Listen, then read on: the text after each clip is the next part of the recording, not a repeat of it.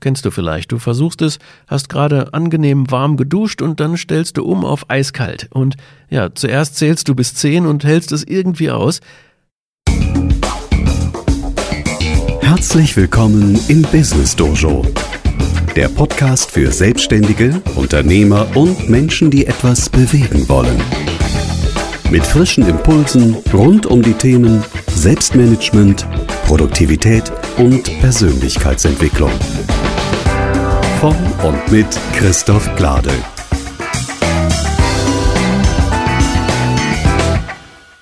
Hallo und herzlich willkommen zur Folge 42 des Business Dojo Podcasts. Ich bin Christoph Glade. Heute geht es um das Thema JOMO oder FOMO. Du hast die Wahl. Die Abkürzung FOMO ist dir vermutlich geläufig, nicht zuletzt, wenn du regelmäßig in den Social-Media-Kanälen unterwegs bist. Sie bedeutet in voller Länge ausgesprochen Fear of Missing Out, also zu Deutsch die Angst, etwas zu verpassen. Was JOMO dagegen meint und was das Ganze mit dem Ritual einer regelmäßigen eiskalten Dusche und dem neuen Buch 4000 Weeks von Oliver Berkman zu tun hat, dazu gleich mehr.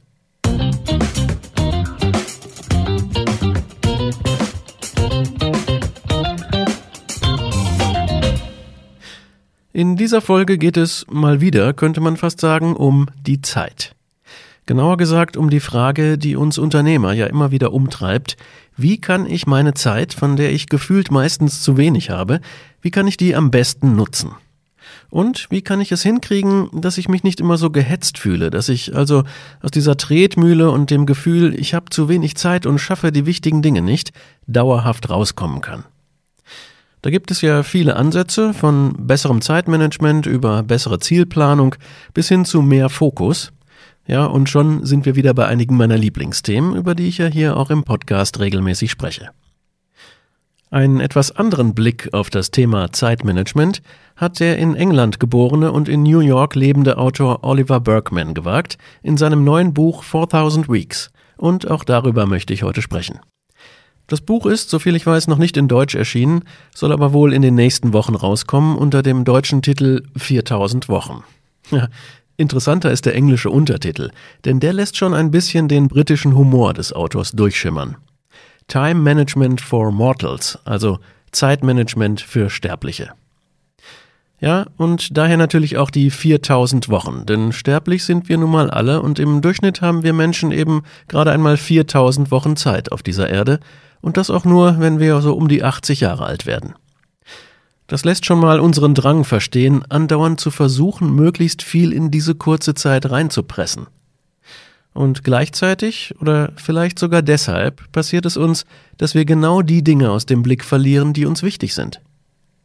Also grob zusammengefasst geht es in dem Buch, dessen erste Hälfte ich bis jetzt gelesen habe, darum, wie wir dem allgegenwärtigen Zeitdruck und damit dem Effizienzdruck widerstehen und, so glaube ich zumindest, dass das Buch weitergeht, es wird auch darum gehen, wie wir in der Kürze dieser Zeit, die wir ja nur auf der Erde sind, glücklicher leben können. Also, ich gebe heute keine ausführliche Rezension des Buchs. Ich habe es ja, wie gesagt, auch erst zur Hälfte gelesen, aber einige meiner ganz persönlichen Eindrücke, die möchte ich schon mal schildern.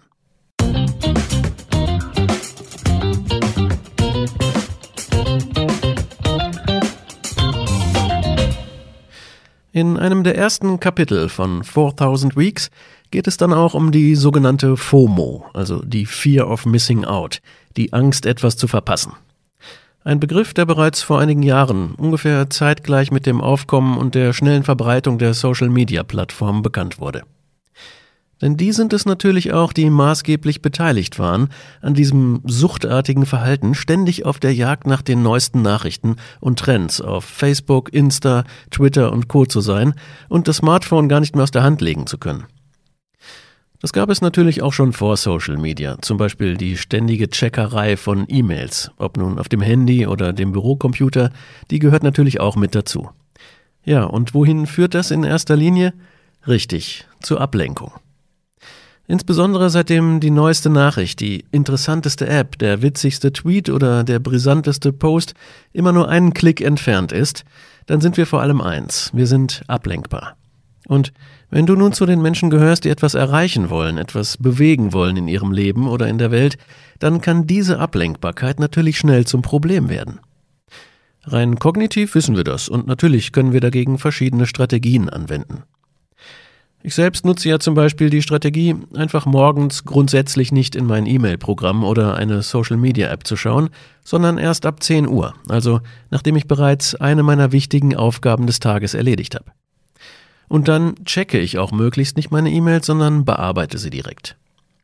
Ja, ich gebe es zu, das gelingt mir auch nicht immer. Besonders wenn ich unterwegs bin oder dringend auf eine Antwort warte, dann erwische ich mich auch schon mal dabei, zwischendurch E-Mails auf dem iPhone zum Beispiel zu checken, aber es ist eher die Ausnahme. Während des Arbeitstags lenken mich in der Regel also zumindest keine E-Mails von meinen wichtigen Aufgaben ab. Warum? Weil ich klare Grenzen setze. Ich habe meine wichtigen Aufgaben ja bereits vorab festgelegt, dafür Zeit im Kalender reserviert und dadurch schaffe ich es meistens ganz gut, mich zu fokussieren. Und da teile ich scheinbar eine wesentliche Erkenntnis mit Oliver Bergman, nämlich der Erfahrung des Zustandes des JOMO, also Joy of Missing Out. Denn dadurch, dass ich mich zu 100% committed habe, mich jetzt ausschließlich einer bestimmten Aufgabe zu widmen, zum Beispiel zwei Stunden lang nichts anderes zu tun, als ein neues Konzept zu erstellen oder so, durch diese Vorausplanung meiner wichtigen Tagesaufgaben, dadurch entsteht vor allem eine große Klarheit. Und aus dieser Klarheit entspringt das Gefühl, dieses Joy of Missing Out, weil mir klar ist, ich verpasse jetzt dadurch eine Million anderer Dinge, die mir eben nicht ganz so wichtig sind, wie diese eine Sache, für die ich mich entschieden habe. Und das gibt der Sache, für die ich mich entschieden habe, natürlich ein ganz anderes Gewicht, eine viel tiefere Bedeutung. Und dann kann es eine innere Freude sein, gleichzeitig zu spüren, ja, ich bin mir dessen bewusst, dass ich eine unbegrenzte Anzahl an Dingen verpasse, weil ich mich auf diese eine Sache limitiere. Und in dieser Begrenzung, in der liegt die Kraft. Ja, unsere Generation ist ja angeblich aufgewachsen in der Welt der unbegrenzten Möglichkeiten, insbesondere forciert durch die Entwicklung des Internets und der Globalisierung, ist aber genau betrachtet Quatsch. Nein, wir leben nicht mit unbegrenzten Möglichkeiten, sondern wir sind als Mensch immer begrenzt in unseren Möglichkeiten. Und das allein dadurch, dass wir nur 4000 Wochen auf dieser Erde verbringen. Oder anders gesagt, 168 Stunden pro Woche. Das ist unsere Begrenzung. Und natürlich verdient eine riesige Industrie viel Geld damit, uns etwas anderes glauben zu machen. Denn, das sollte jedem klar sein, diese Fear of Missing Out, die wird ja bewusst von abertausenden Mitarbeitern, zum Beispiel von Facebook oder Instagram, geschürt. Was wir in unseren Social Media Streams angezeigt bekommen, ist ja so gesteuert, dass wir möglichst viel von dem angezeigt bekommen, was wir schnell klicken können, schnell und leicht konsumieren können und dann möglichst viel Zeit auf dem entsprechenden Kanal verbringen. Also zum einen, so fasst es Oliver Bergman dann auch nochmal zusammen, werden wir bewusst in diese Ablenkbarkeit getrieben. Und zum anderen gibt es aber in jedem von uns einen unbewussten Teil, der sich nur allzu gerne ablenken lässt von den wichtigen Aufgaben. Warum ist das so? Weil wir unangenehme Gefühle, wie zum Beispiel Eintönigkeit oder Langeweile, nicht spüren möchten. Wir möchten sie nicht aushalten. Und schon greifen wir nach einer Ablenkung ein anstrengendes Gespräch mit einer Freundin, schnell nach dem Handy gegriffen und mal eben Insta gecheckt. Eine berufliche Tätigkeit, die zwar wichtig ist, was wir sogar ganz genau wissen, die wir aber ständig vor uns herschieben, und plötzlich kommen tausend Sachen dazwischen. Weil es uns ganz recht ist, dieses unangenehme Gefühl von Eintönigkeit oder vielleicht Frustration nicht aushalten zu müssen. Wir begeben uns also erst gar nicht emotional in die Situation hinein, weil wir das vermeintlich unangenehme Gefühl nicht spüren wollen. Was also tun? Nun, Bergman erzählt an dieser Stelle eine Geschichte von einem jungen Mann, der sich zum Mönch ausbilden lässt und dabei quasi als Aufnahmeritual einige Wochen in der Einsamkeit verbringen muss und sich unter anderem einigen körperlich sehr unangenehmen Ritualen aussetzt. Das hat mich an eine eigene Erfahrung erinnert, nämlich an die Erfahrung des regelmäßigen eiskalten Duschens. Ja, das hatte ich mir einmal ganz bewusst zur Aufgabe gemacht, nachdem mir klar geworden war, wie viel positive Auswirkungen auf die Gesundheit und das Wohlbefinden lange kalte Duschen haben sollen. Also vom Verstand her war mir das klar. Jetzt ging es ums Tun. Und natürlich kostete das anfangs extreme Überwindung. Kennst du vielleicht. Du versuchst es, hast gerade angenehm warm geduscht und dann stellst du um auf eiskalt. Und ja, zuerst zählst du bis zehn und hältst es irgendwie aus. Und dann am nächsten Tag nimmst du dir vielleicht vor, bis 20 zu zählen. Es bleibt unangenehm. Vielleicht hältst du dabei sogar die Luft an oder machst irgendwelche Geräusche oder was auch immer. Vielleicht kommt dir das bekannt vor. Aber was ist das alles in Wahrheit? Es sind Ablenkungsmanöver. Das Zählen zum Beispiel setzen wir dabei bewusst ein, um uns auf die Zahlen zu konzentrieren. Warum? Weil wir uns von der eigentlichen Wahrnehmung abschotten wollen. Wir lenken uns ab. Wir wollen uns nicht auf das Spüren, auf die körperliche Wahrnehmung des eiskalten Wassers auf unserer Haut einlassen. Ich erinnere mich noch gut an diesen Prozess und beim Lesen des Buches ist mir das nochmal klar geworden, dass es tatsächlich ein längerer Prozess war mit verschiedenen Phasen. Das Zählen habe ich nämlich irgendwann durch einen positiven Gedanken ersetzt, nämlich durch die Vorstellung, ich stehe in der schönen Natur an einem kristallklaren Bergsee und von oben aus dem Felsen strömt ein eiskalter Wasserfall auf mich herab, und ich nutze ihn, um mich zu erfrischen und eins zu werden mit der Natur. Ja, und da habe ich mir gedacht, ist doch ein positives Gefühl, also fühle ich es ja jetzt auch so richtig. Aber dann wurde mir klar, ist ja ehrlich gesagt auch wieder eine Ablenkung. Ein Ausbüchsen in eine Fantasievorstellung und damit ein Vermeiden der eigentlichen Wahrnehmung. Denn es geht ja darum wahrzunehmen, dass ich unter der Dusche in meinem Badezimmer stehe, das Wasser gerade auf eiskalt gestellt habe und jetzt nur zu spüren und wirklich mit allen Sinnen wahrzunehmen, wie sich das genau anfühlt. Ja, und ganz ähnlich ging es offensichtlich auch dem Mönch in Oliver Berkmans Buch.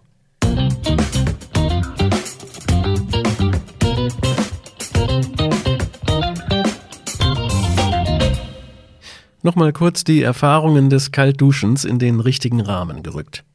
Es ging dabei um das Phänomen der großen Ablenkbarkeit, das Oliver Bergman sozusagen an diesen zwei Seiten der Medaille erklärt hat.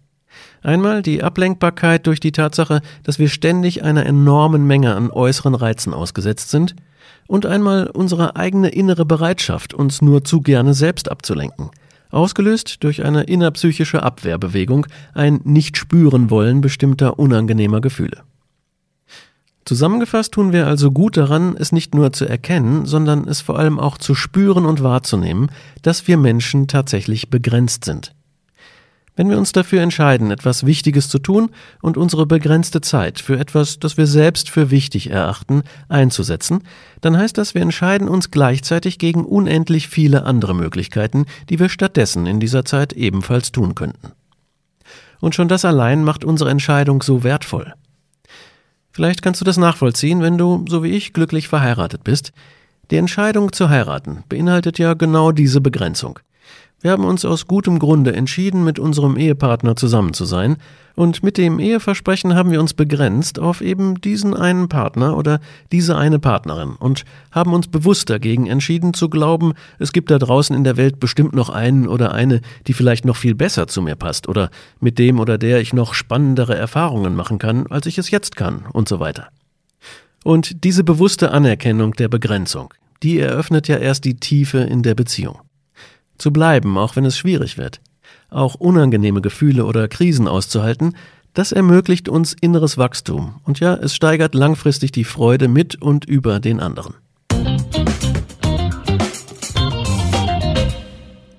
Ja, so viel also zu einigen interessanten Sichtweisen auf unseren Umgang mit der Zeit, inspiriert von der ersten Hälfte des Buches 4000 Weeks von Oliver Berkman.